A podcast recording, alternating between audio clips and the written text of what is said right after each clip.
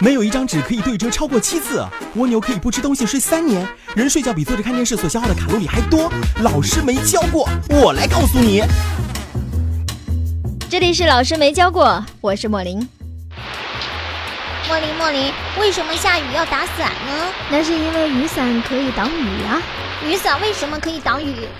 嗯，那是因为雨伞不透水啊。哎，打住，别问我为什么。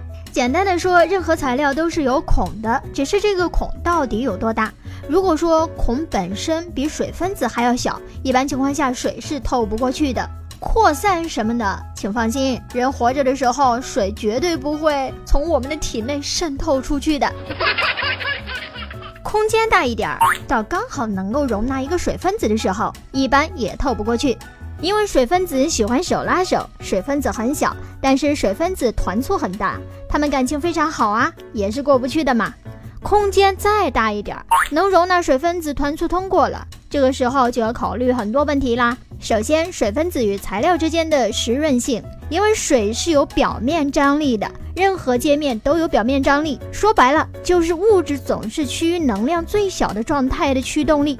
当然了，还有压力，压力够大也是能够将水硬挤进孔里面去的。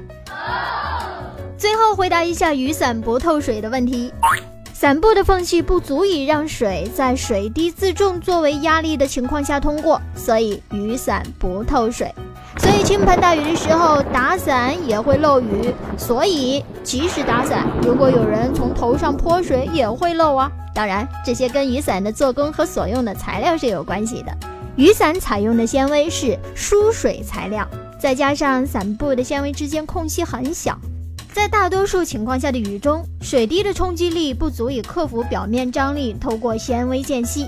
但是如果说是大暴雨的话，水滴还是有能力少量通过伞面的，所以这个时候你会感觉到伞下有水雾。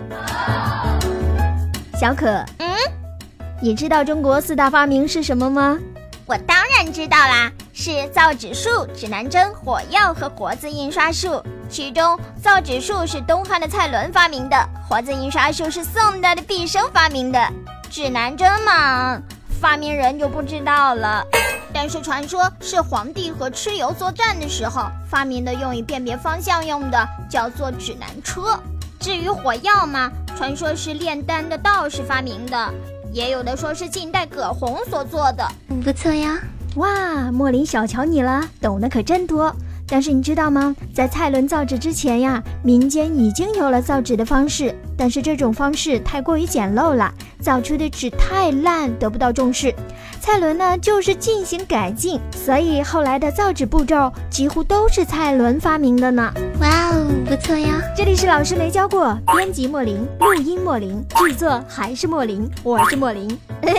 感谢您的收听，下个时段我们再见，拜拜喽。